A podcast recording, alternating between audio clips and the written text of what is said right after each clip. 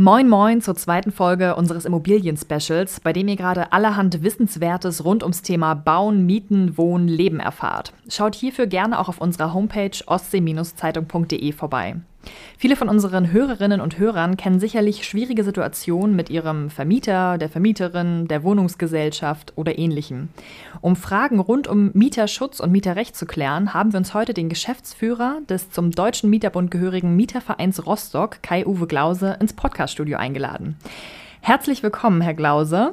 Stellen Sie sich doch gerne einmal kurz vor. Wer sind Sie und was machen Sie? Ja, schönen guten Tag.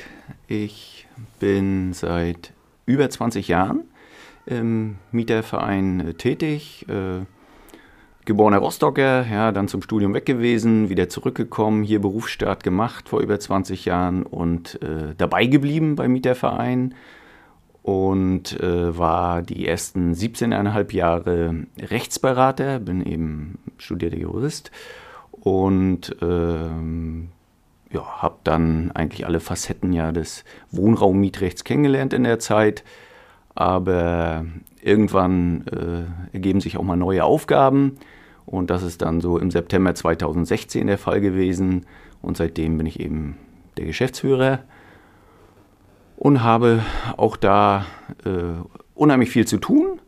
Nicht mehr nur das Mietrecht, was mich diese erste lange Zeit begleitet hat, sondern jetzt natürlich auch äh, etliche andere Fragen der Wohnungspolitik, ja, der Mitwirkung an Entscheidungsprozessen hier in unserer Stadt und ähnliches. Ansonsten ähm, bin ich sehr dem Fußball verbunden.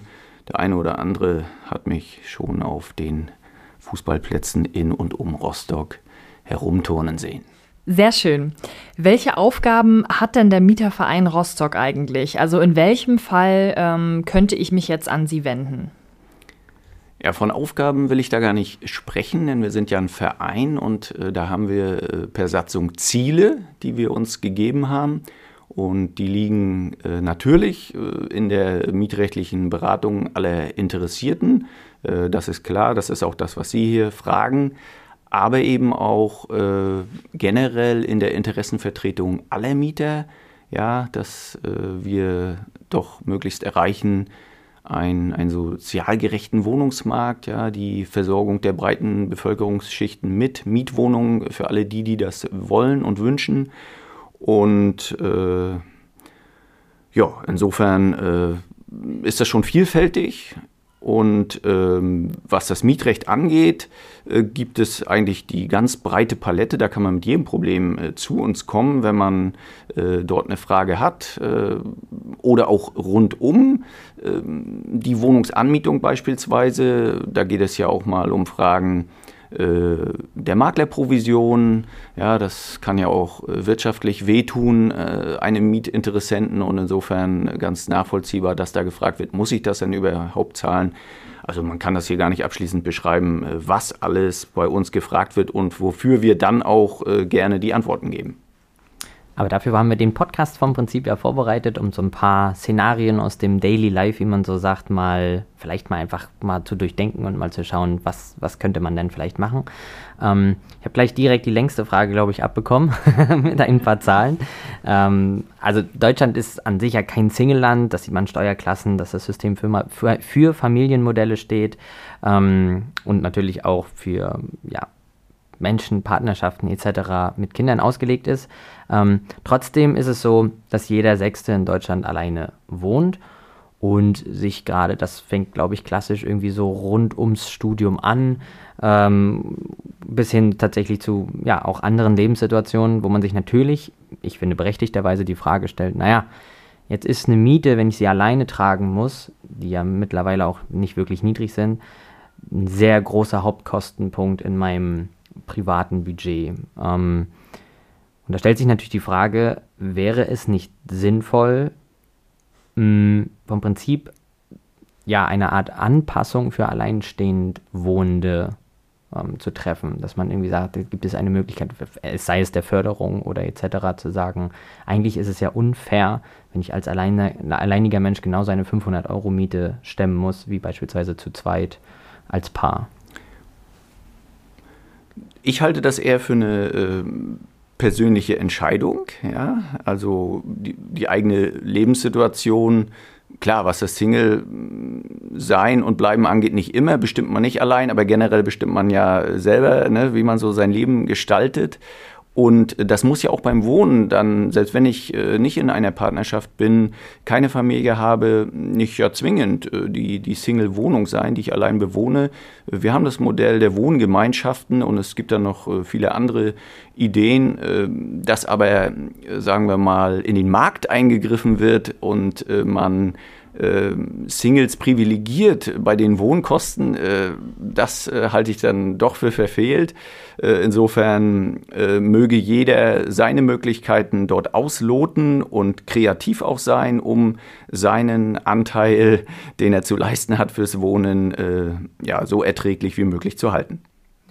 Ich denke auch, das ist so das ist ja modernes Wohnen irgendwie, was Sie auch beschreiben. Also zu, zusammenzukommen, zu schauen. Ähm, das fängt bei der Größe von Häusern generell an, wenn wir Richtung Tiny Houses blicken, bis hin dieses gemeinschaftliche. Wir haben es hier ja als Co-Working, also dass man schon versucht, äh, Arbeitsräume gemeinschaftlich zu nutzen.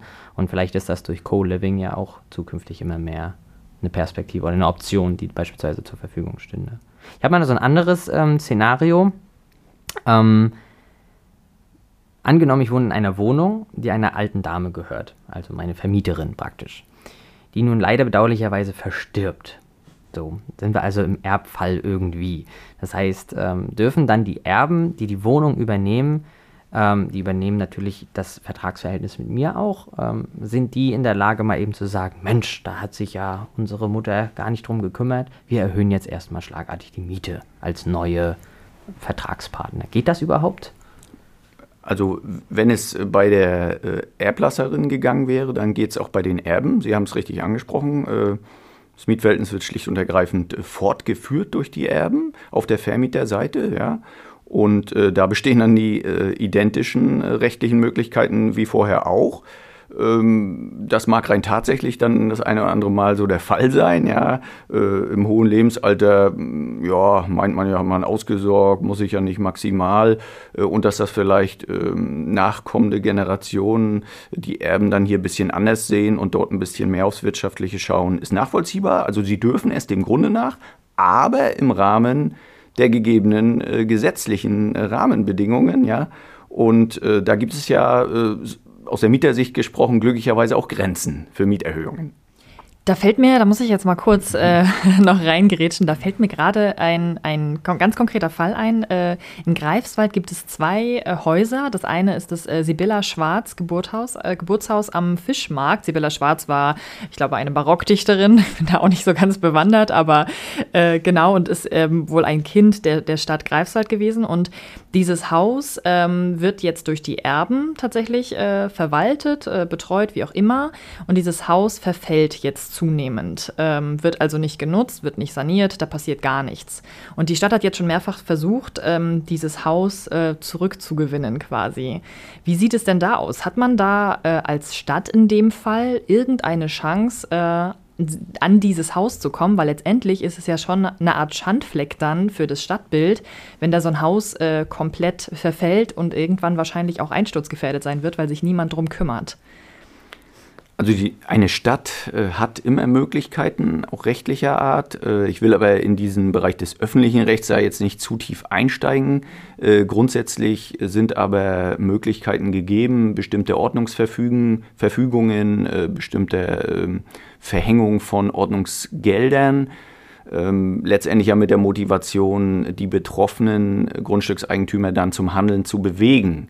Ähm, das kann aber ein ganz schönes Geduldsspiel sein. Ja, das haben wir also hier in Rostock äh, auch das eine oder andere Mal in den über 30 Jahren seit der Wende gehabt. Ähm, und auch an prominenter Stelle. Ich erinnere mich da noch an ein Objekt direkt am Leuchtturm in Warnemünde. Äh, ein auswärtiger Eigentümer, äh, von dem wir wissen, dass er ein paar Häuser in Rostock hat, und äh, das ist ein durchaus sturer Norddeutscher. Und äh, da hatte die Hansestadt Rostock eben auch zu tun. Inzwischen ist dieser Schandfleck dort beseitigt, aber äh, das zeigt äh, Möglichkeiten ja, aber nicht jede Möglichkeit führt zu dem gewünschten Ziel. Aber Thema Mieterhöhung, also welche gesetzlichen Grundlagen gibt es denn überhaupt, soweit ich das mitbekommen habe? Gibt es da auch gewisse Obergrenzen oder je nach, sag mal, Befristungen, dass man sagt, man kann nicht mal einfach sagen, jetzt machen wir mal doppelt so viel draus, weil das hat unsere Mutter, um nochmal kurz auf diesen Erbfall zurückzukommen, ähm, versäumt, sag ich mal. Also da gibt es, glaube ich, Limits, oder? Ja, so ist es. Ne? Das ist alles ja im bürgerlichen Gesetzbuch geregelt und äh, konkret äh, der Paragraph 558 und die fortfolgenden beschreiben sehr detailliert, äh, wie man äh, eine ortsübliche oder eine Anpassung an die ortsübliche Miete, um die geht es hier, vornehmen kann. Und das sind generell innerhalb von drei Jahren sowieso maximal 20 Prozent, dort in dem Gesetz, ein deutschlandweit geltendes Gesetz, so verankert. Aber jetzt mit der Besonderheit, ähm, dass eine Mietpreisbremse beziehungsweise hier besser gesprochen die sogenannte Kappungsgrenzenverordnung des Landes Mecklenburg-Vorpommern für die Hanse-Universität Stadt Rostock greift, die dann dieses Limit 20 Prozent innerhalb von drei Jahren sogar auf 15 Prozent innerhalb von drei Jahren runterfährt. Ja, also das ist das absolute Maximum. Und dann aber äh, die von mir schon angesprochene ortsübliche Vergleichsmiete ist generell ja äh, wie eine nächste Kappung, ein nächster Deckel, äh, weil ähm, wenn ich schon von jetzt äh, aus gesehen bei 8% die ortsübliche Miete erreiche, ja, dann gehen eben auch nur die 8%. Ja, also so in etwa muss man sich dieses System vorstellen. Aber wie, also ich, also ich habe selber auch schon mal als Mieter ähm, nach Miete Rostock oder Co. gegoogelt. Also ich glaube, das ist ja so Klassiker, wenn man irgendwie auch in eine neue Stadt kommt, dann schaut man natürlich sich mal um, nicht nur in den Annoncen meinetwegen, was wären dann so Mietpreise, die schon drin stehen, sondern vielleicht auch ähm, einfach mal generell Miete Berlin, Miete Rostock, Miete Stralsund googeln. Das sind immer sehr diffuse Ergebnisse, finde ich. Gibt es eine, was Sie gerade sagen, ortsübliche Miete? Wie habe ich denn, also wo kann ich mich denn informieren, um herauszufinden, was ist denn nun die wahre ortsübliche Miete oder geht das gar nicht so direkt? Das, das geht wunderbar. Deshalb auch an der Stelle ein großes Lob an diese Stadt. Ja, wir haben seit 1998 durchgängig Mietspiegel in der Stadt. Äh, ja, die werden also initiiert ja direkt von der Stadt. Da wird ein Arbeitskreis, äh, wurde damals gebildet, muss man sagen, vor 1998 äh, der bis heute im Wesentlichen auch in gleicher Besetzung zusammenarbeitet, was die Institutionen, die beteiligt sind, angeht. Und äh, dort wird also äh, immer auf einer breiten Datenbasis ähm, ein Tabellenwerk, das ist das Herzstück des Mietspiegels, ähm, erstellt, woraus äh, auch Otto Normalbürger relativ schnell ähm, etwas erkennen kann. Ja, muss sicherlich noch ein bisschen geführt und angeleitet werden. Äh, das ist auch richtig so, dass man sich da nicht täuscht bei dem einen oder anderen, aber eine grobe Orientierung äh, findet äh, man auch als Laie und äh, wenn man dann noch einen Berater dazu hat, dann weiß man spätestens im, in der Anwendung des Mietspiegels, wo liegt die ortsübliche Miete generell für dieses Segment von Wohnungen und wenn man es dann noch etwas genauer eingrenzen will, denn darum geht es ja, wo steht meine Wohnung, klar, da kann der Profi dann auch die eine oder andere Aussage dazu treffen. Schließen wir vielleicht jetzt nochmal an dieses Thema Kosten, äh, Mietpreisbremse, Mietendeckel an, weil da gab es ja jetzt gerade den ganz aktuellen Fall, dass in Berlin das Mietendeckelgesetz für nichtig erklärt wurde. Und äh, an den Reaktionen hat man ja gemerkt, dass die äh, BerlinerInnen nicht besonders begeistert darüber waren. Vielleicht können Sie da nochmal kurz einen Einblick äh, geben, ähm, wo, wofür genau dieses Mietendeckelgesetz eigentlich da war und was das jetzt eigentlich bedeutet für die MieterInnen, dass äh, das für nichtig erklärt wurde. Und hat das vielleicht auch aus Auswirkungen auf die Mieterschaft in MV? Das könnte so kommen. Also um das äh, zuerst zu beantworten, was Sie zuletzt gesagt haben und gefragt haben, aber äh, mal insgesamt erläutert, der Mietendeckel in Berlin, das war eine öffentlich-rechtliche Regelung. Das war ein Experiment. Ja? Also die Stadt Berlin hat gemerkt oder die politischen Entscheidungsträger ähm, der Markt explodiert. Ja? Die vorhandenen Instrumente, die ich hier jetzt ja schon angedeutet habe, waren nicht abschließend, aber die doch äh, im bürgerlichen Gesetzbuch insgesamt geregelt sind, die reichen einfach nicht, äh, um das Ausufern von Mietsteigerungen ähm, irgendwie einzugrenzen. Äh, Berlin hatte dann so in den letzten sechs, sieben Jahren die höchsten Steigerungsraten in Deutschland. Man kannte ja schon von München, dass da alles Vogelwild ist, schon lange. Aber in Berlin war eben die Dynamik am stärksten und dann, deshalb hat man diesen Versuch unternommen, öffentlich-rechtlich dort einzugreifen. Und ähm, genau das hat das Bundesverfassungsgericht äh, moniert und gesagt, es gibt ja die Regelung im bürgerlichen Gesetzbuch. Also der Bundesgesetzgeber äh, hat die, alle Rahmenbedingungen geschaffen. Daraus können Länder, also auch die Bundeshauptstadt Berlin äh, als äh, Bundesland äh, gewissermaßen, äh, Regelungen machen, wie eine Mietpreisbremse etc. Aber ähm, öffentlich-rechtlich Mieten zu regulieren, also das geht nun nicht.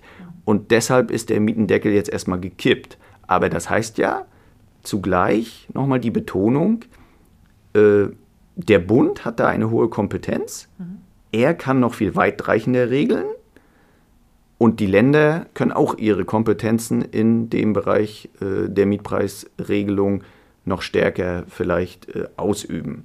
Und das hat jetzt nicht nur bei den Berlinern äh, zu Protesten geführt, sondern generell zu einer breiten Bewegung. Ähm, Mietenstopp, ja, und zwar äh, für sechs Jahre ist dort ähm, von einem breiten Bündnis, ja, mhm. zu dem selbstverständlich auch der Deutsche Mieterbund gehört, aber es sind über äh, 100 Verbände und Initiativen, die sich bereits zusammengeschlossen haben, ähm, wird also verlangt, ähm, dass bundeseinheitlich jetzt einfach mal sechs Jahre Ruhepause eingebaut wird, äh, wobei die nicht absolut ist. Mhm.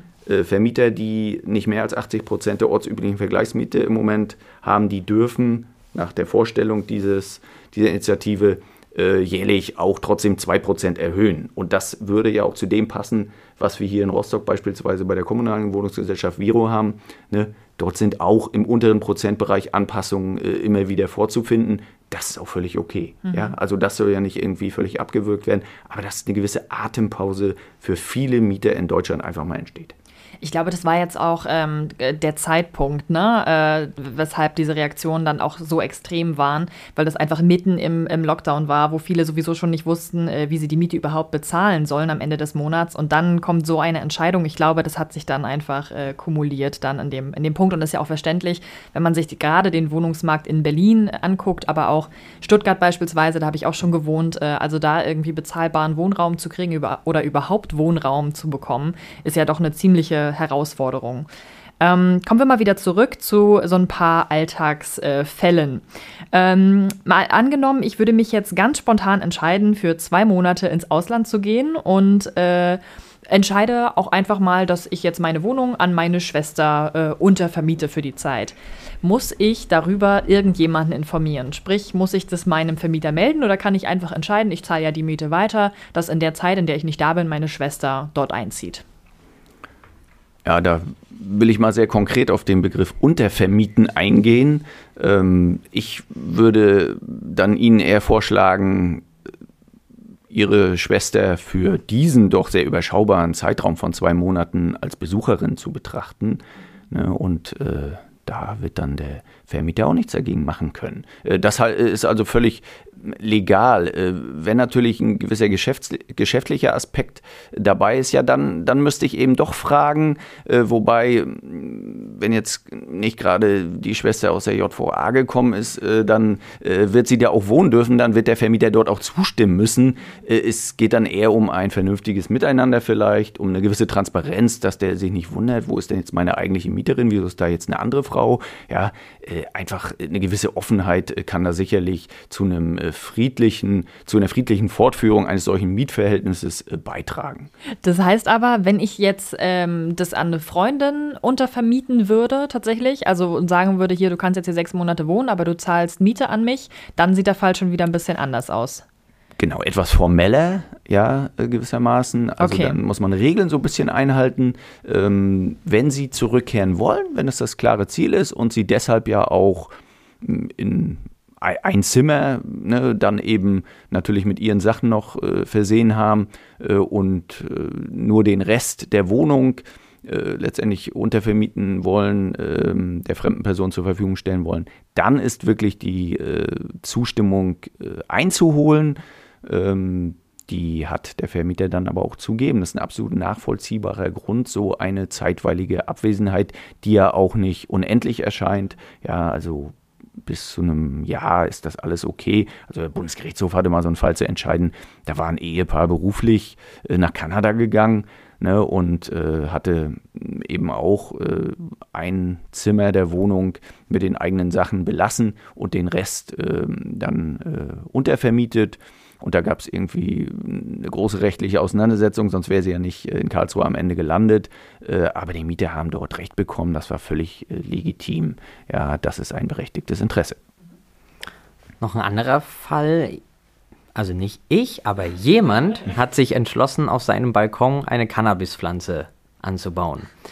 Darf ich das und mit welchen Konsequenzen müsste ich vielleicht rechnen? Also eine Cannabispflanze, ja, da können wir natürlich nun breit diskutieren, ja. Ähm, legalisiert ist das ja nicht, das äh, wissen wir generell, äh, aber wenn man zum Beispiel in Richtung Eigenkonsum denken würde, eine Pflanze würde mir da schon so einfallen. Also, hm, naja, ob das überhaupt relevant ist, weiß ich nicht, aber trotzdem ist Vorsicht geboten. Ja, also die sollte, also man sollte es nicht unbedingt machen, aber äh, deshalb ist ja nicht gleich die ganz schlimme Konsequenz der Wohnungsverlust äh, dann auf der Tagesordnung, äh, wenn der Vermieter möglicherweise ja berechtigt äh, dieses Handeln als äh, pflichtwidrig ansieht, das Handeln seines Mieters oder seiner Mieterin, äh, dann hat er die Möglichkeit, dieses Verhalten abzumahnen ja, und in einer Abmahnung dann für den Wiederholungsfall mit einer Kündigung des Mietverhältnisses äh, drohen, eine, eine, solche Maßnahme ankündigen. Äh, dann sollte das der Mietpartei zur Warnung dienen, ja, und dann möge sie ihr Verhalten äh, umstellen, ändern, äh, damit die harte Konsequenz nicht droht. Denn wenn die Kündigung erstmal ausgesprochen ist, heißt es auch noch nicht, dass man die Wohnung räumen muss, aber dann weiß man ja zumindest nicht, was ganz am Ende der Geschichte herauskommt, äh, ob nicht das äh, örtlich zuständige Amtsgericht im Rahmen eines äh, Räumungsverfahrens dann auch entsprechend urteilt und man die Wohnung verliert. Also dort äh, doch äh, so ein unnötiges Risiko bitte nicht eingehen auf der Mieterseite. Ich meine, der eine oder andere unter Einfluss solcher Pflanzen wird ja auch schnell mal sehr lebhaft. Also kommen wir zu dem Thema lebhafte Nachbarn. Denn normalerweise gilt ja die Regel, dass von 22 bis 7 Uhr entsprechende Ruhezeit ist und ich mich also auch ruhig verhalten soll. Ähm, aber wir wissen, glaube ich, alle irgendwie, da gibt es gewisse Persönlichkeiten, die sich da nicht unbedingt dran halten wollen, müssen, können, wer weiß. Ähm, das heißt, wenn meine Nachbarn jetzt den ganzen Tag über laute Musik spielen, Gespräche auch nicht mehr helfen, also das direkte Gespräch zu suchen, ähm, habe ich irgendwie Möglichkeiten dann dagegen vorzugehen, vielleicht auch ohne, dass es direkt in so einem Nachbarschaftskrieg endet. Ja, Möglichkeiten habe ich, denn äh, ich habe als ähm, Mieter oder Mieterin einen Anspruch auf ein relativ störungsfreies Wohnen in meiner angemieteten Wohnung. Nun ist da aber zu differenzieren, äh, wer in ein bekanntermaßen hellhöriges Gebäude zieht, der darf natürlich weniger äh, Ruhe erwarten als der, der in den hochwertigen Neubau, bei dem ähm, sehr hohe äh, Ansprüche ja vorhanden sind, gesetzlicher Art auch schon an den Schallschutz, äh, wer also dort hineinzieht, ne, der kann mehr erwarten und der eben in dem Altbau oder auch der industriellen Bauweise, also unseren Plattenbauten, wie wir immer gesagt haben und noch sagen, äh, wohnt oder dort einzieht, der kann natürlich weniger erwarten. So, äh, das heißt aber nicht, äh, dass man sich ähm, als Nachbar, als störender Nachbar nun auch ständig störend verhalten dürfte. Äh, gerade für den gilt das ja genauso. Der muss also äh, eigentlich auch mehr Rücksicht nehmen, äh, wenn es hellhörig ist, weil der weiß das ja genauso wie der Gestörte. Äh, also Gestörte im Sinne von äh, Opferrolle. Ne? Also der ist hoffentlich dem Grunde nach gesund und nicht gestört, aber dann fühlt er sich gestört und das völlig zu Recht. Ähm, und deshalb ist also Rücksicht, gegenseitige Rücksichtnahme erstmal geboten. So, Sie haben angesprochen 22 bis 7 Uhr, richtig. Das ist eher so eine Phase ja der absoluten Ruhe klar, nicht jeder Mensch muss neun Stunden schlafen, richtig. Ähm, kann auch noch ein bisschen was zu hören sein, aber dann doch bitte Zimmerlautstärke, ne, wenn man da noch ein bisschen zum Einschlummern, ein bisschen eine Musik laufen hat, leise, alles gut. Ne, und selbst wenn der andere die irgendwie, ah, da ist ja noch was, hört, ist das ja nicht die starke Störung. So. Spannender sind ja dann aber auch diese Zeiten äh, von früh um 7 bis abends 22 Uhr. Sie haben äh, den Fall ja so gebildet, dass äh, da ständig jemand äh, Lärm verursacht. Ähm, und das geht natürlich so durchgängig und absolut auch nicht. Ähm, diese Rücksichtnahme gilt letztendlich zu jeder Zeit, diese Pflicht zur Rücksichtnahme. Und ähm, ja, wenn ich das Gespräch nun schon gesucht habe, dann bin ich ja der Auffassung, dann habe ich es ja im, im nachbarschaftlichen Verhältnis bereits versucht, guten Willen gezeigt. Wenn das nicht hilft, ja, dann ist das meiner Meinung nach bereits Krieg. Äh, den kann ich dann ja nicht mehr verhindern. Den will der andere ja dann, denn er hat ja sein Verhalten nicht geändert. Und dann äh, muss ich möglicherweise äh, von meinen wirklichen Rechten Gebrauch machen, und die können im direkten nachbarschaftlichen Verhältnis liegen, also allgemein zivilrechtlicher Art sein, Unterlassungsansprüche als Stichwort. Ja, die können aber auch im mietrechtlichen Bereich liegen, äh, da mein Vermieter mir ja die eben weitgehend störungsfreie Wohnung schuldet.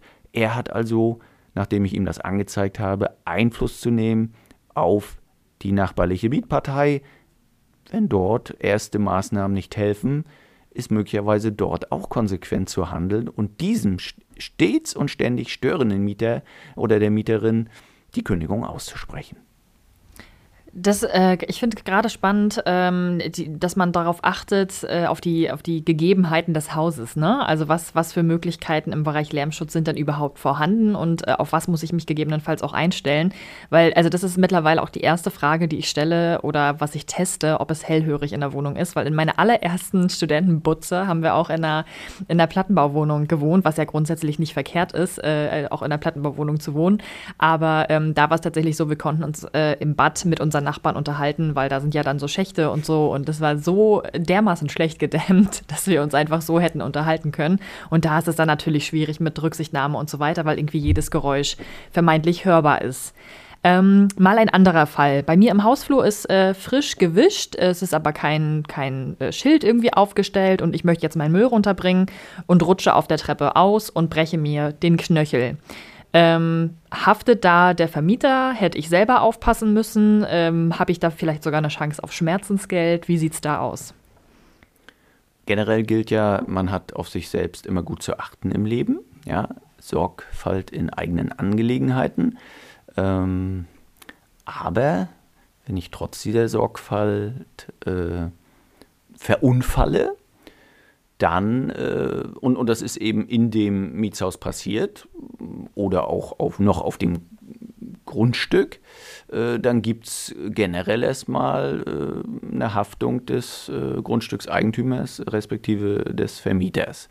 Ähm, nun kann er ja, und das ist ja auch nicht unüblich, äh, Pflichten ja beispielsweise übertragen und ja, frisch gewischt. Mhm. Kommt ja auch immer drauf an, ne? Also feuchtwischen, nasswischen. Also wenn ich dort eine Seenlandschaft äh, produziere, also ich bin als, als Mietpartei, Mietvertrag verpflichtet, ähm, alle zwei Wochen da diesen Abschnitt äh, eben zu wischen auch und mache das dann aber so wie eben von mir beschrieben.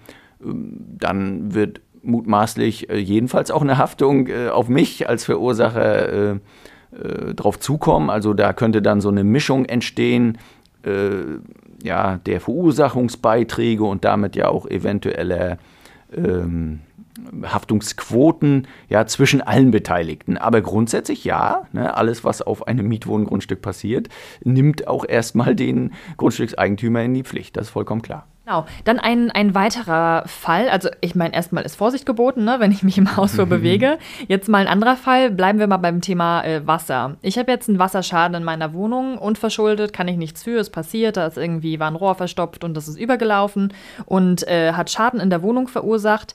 Die Kosten in dem Fall äh, trägt dann der Vermieter.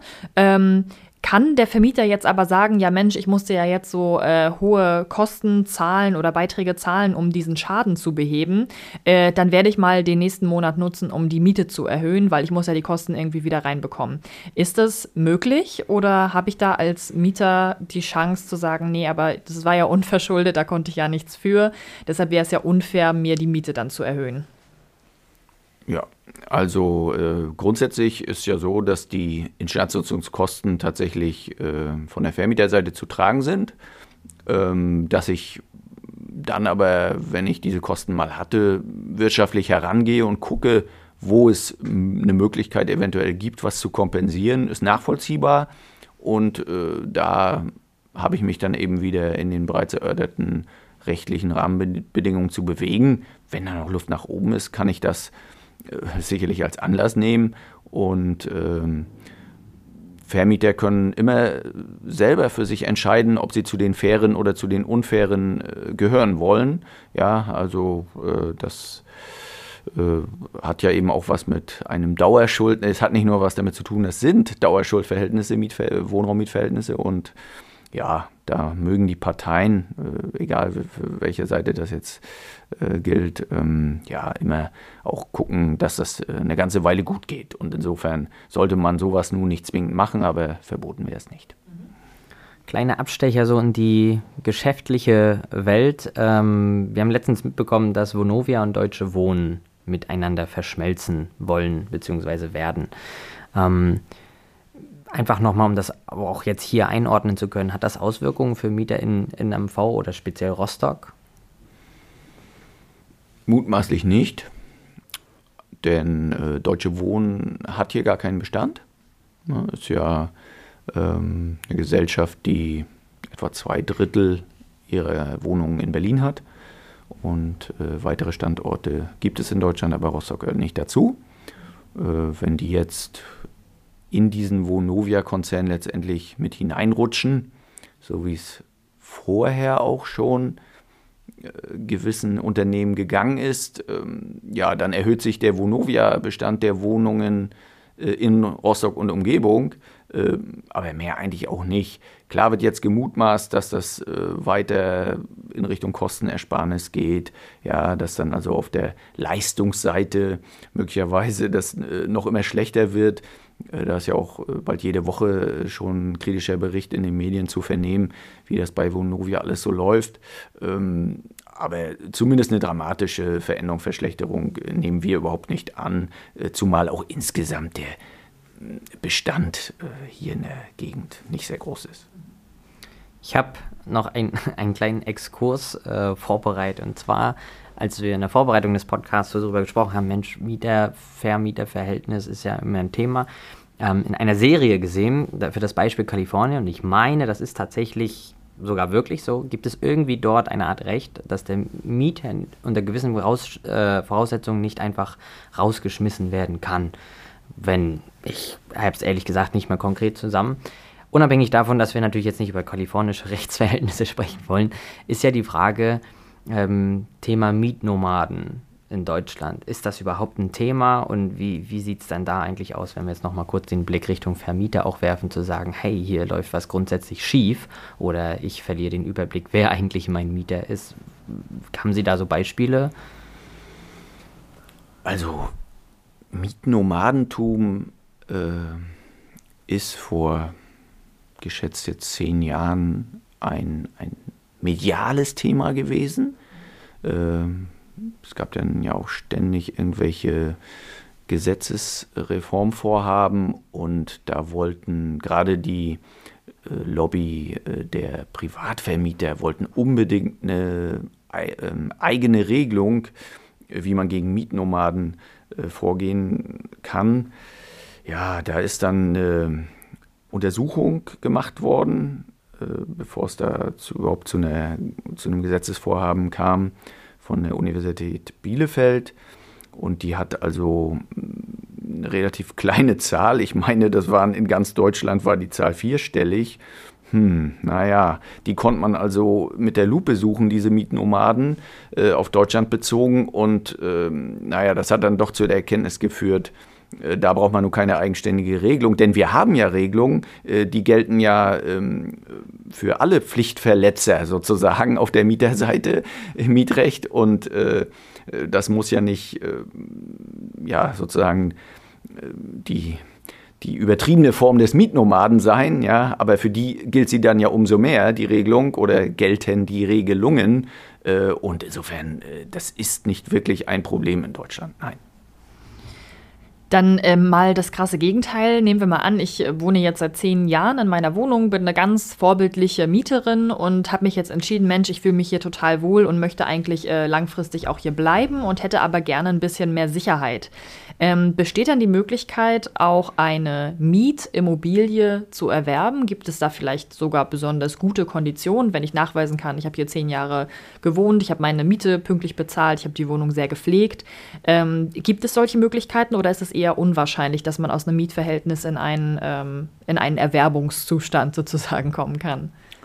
Ist unwahrscheinlich. Ähm, also es muss ja letztendlich äh, entweder eine vertragliche Regelung schon darüber geben, ja, also man kann gewissermaßen in den Mietvertrag bei Beginn eine Option äh, einbauen, äh, beidseitig. Man kann verabreden, ähm, dass der Mieter nach so und so vielen Jahren, so wie es geschildert haben, äh, die Option dann ziehen kann, ja, äh, und, und die Wohnung erwerben, aber das ist extrem selten. Und dann gibt es äh, noch den gesetzlichen Fall, wenn also ich in ein Haus einziehe, in ein Mehrfamilienhaus und nach Beginn meines Mietverhältnisses wird dieses Haus ähm, in Eigentumswohnung umgewandelt. Also gewissermaßen äh, eine, eine, Aufteilung äh, vorgenommen. Ja, das ist ein bestimmter rechtlicher Prozess. Äh, und wenn ich dann die Situation habe, dass eine, also die Wohnung, in der ich wohne, in eine Eigentumswohnung mit umgewandelt wurde und ein Dritter die von meinem Vermieter erwerben möchte. Dann habe ich das gesetzliche Vorkaufsrecht äh, in dieser Situation, kann also zu dem Preis, den die beiden ausgehandelt haben, in diesen Kaufvertrag einsteigen und mir die Wohnung, in der ich ja nun vielleicht schon eine Weile wohne und mich eben sehr wohl fühle, äh, dann erwerben. Aber das ist ja auch ein politisches Argument im Übrigen äh, im Moment, äh, im, zum Beispiel im Rahmen des Bauland-Mobilisierungsgesetzes ähm, von der Union und der FDP, ja, also die Wohneigentumsbildung, die muss doch weiter gefördert werden und da darf man doch nicht so viel, keine Umwandlungsverbote machen. Äh, aber die Wahrheit ist, äh, wenn man das mal auf Berlin bezieht, äh, da sind in den letzten zehn Jahren von also von den Angeboten, die es gab, also rechtlichen Möglichkeiten des Erwerbs für den Mieter, äh, konnten aus wirtschaftlichen Gründen äh, nur eine kleine einstellige Zahl genutzt werden. Also irgendwie ein, zwei Prozent aller Mieter konnten überhaupt nur ihre Wohnung kaufen. Das heißt also, die wirtschaftliche Leistungsfähigkeit ist ja äh, in aller Regel gar nicht da. Und äh, selbst wenn ich also die rechtlichen Rahmenbedingungen habe, entweder in Vertrag oder Gesetz, äh, fällt es nun mal vielen, vielen Mietern in Deutschland schwer, das Eigentum in dieser Art und Weise zu bilden. Ja, und das sollte man immer im Blick haben äh, und nicht äh, von irgendwelchen Dingen reden, die nicht der Realität am Markt entsprechen. Ne? Mieter sind auf breiter Front nicht so leistungsfähig. Da werden sie teilweise in der Politik stark überschätzt. Äh, das ist leider in der Realität so nicht gegeben wie angenommen. Okay, dann äh, kommen wir noch mal abschließend so ein bisschen zurück zu diesem Bereich äh, der klassischen Miete, nenne ich es mal. Da gibt es ja jetzt unterschiedliche Formen. Ne? Es gibt ja private Vermieter oder Vermieterinnen, äh, es gibt genossenschaftliches Wohnen, äh, Wohnen in äh, Wohnungsgesellschaften, ne? so wie die Viro beispielsweise. Da gibt es ja in Rostock auch einige. Ähm, was ist denn da die bessere Variante vielleicht sogar? Also wenn man jetzt sich mal genossenschaftliches Wohnen und äh, das Wohnen in der Wohnungsgesellschaft ähm, betrachtet betrachtet? Gibt es da irgendwie Vorteile, Nachteile? Was würden Sie vielleicht empfehlen sogar? Also da breche ich dann einfach mal eine Lanze, äh, wenn wir von Rostock reden, für die Genossenschaften und die Viro. Ähm, die stehen schon für eine Verlässlichkeit, ja, in allem, also äh, in der, was moderaten Mieten angeht, was die Instandhaltung und Instandsetzung der Gebäude angeht, was auch notwendige Modernisierung angeht. Ja, eben zurückhaltende Mieterhöhungen dann auch im äh, laufenden Mietverhältnis. Äh, das heißt aber nicht, dass äh, alle anderen ja nun schlechte Vermieter wären. Nein. Ähm, man muss sich äh, erstmal zahlenmäßig auch klar machen, deutschlandweit ist es so, dass ähm, zwei Drittel in Privathand sind. Mhm. In Rostock sind die Verhältnisse eben genau andersrum. Mhm. Zwei Drittel Viro plus Genossenschaften. Ja. Und ähm, auch von den vielen Privaten, ob jetzt der reine die natürliche Person gewissermaßen, der Privatvermieter, wie ich ihn mir vorstelle, als Mensch, oder auch die Gesellschaft, die ja durchaus auch eine private Vermietungsgesellschaft sein kann, ähm, tragen irgendwie auch zum Marktgeschehen bei und das nicht immer nur negativ. Da sind ja nur manchmal auch äh, wirtschaftlich andere Drucksituationen da. Ähm, und ja, dann, dann muss das eine oder andere anders laufen als bei Viro oder Genossenschaft. Ähm, aber generell ja, ist alles möglich und äh, aber sicherlich, wenn man, wenn man die Chance hat, äh, in eine genossenschaftliche Wohnung oder eine Wohnung zu ziehen, warum nicht? Dann sollte man das äh, wohl anstreben. Aber ich glaube, die Situation ist ja so, dass der Wohnungsmarkt ist ja doch immer noch sehr angespannt und ich glaube, das wird noch 10, 15 Jahre so sein in Rostock. Ähm, da wird man froh sein überhaupt, wenn man ein Mietverhältnis eingehen kann. Sehr gut. Das sind jetzt eher so ein bisschen pessimistische Aussichten zum Abschluss, aber äh, genau, vielen Dank dafür die, für die Einschätzung. Dann sind wir auch schon am Ende unserer heutigen Podcast-Folge. Äh, vielen Dank, Herr Glause, dass Sie äh, bei uns im Studio waren und uns tatsächlich sehr alltagsnahe äh, Einblicke auch gegeben haben, was sicherlich viele von unseren äh, Hörerinnen und Hörern ähm, auch schon, äh, ja, wo sie auch schon in Kontakt mitgetreten sind. Schaut, wie gesagt, gerne auch auf ostsee-zeitung.de vorbei. Da findet ihr auch hilfreiche Tipps und Tricks Tricks rund ums Thema Immobilie und hört gerne auch in der nächsten Folge von Schon gehört wieder rein. Bis dann!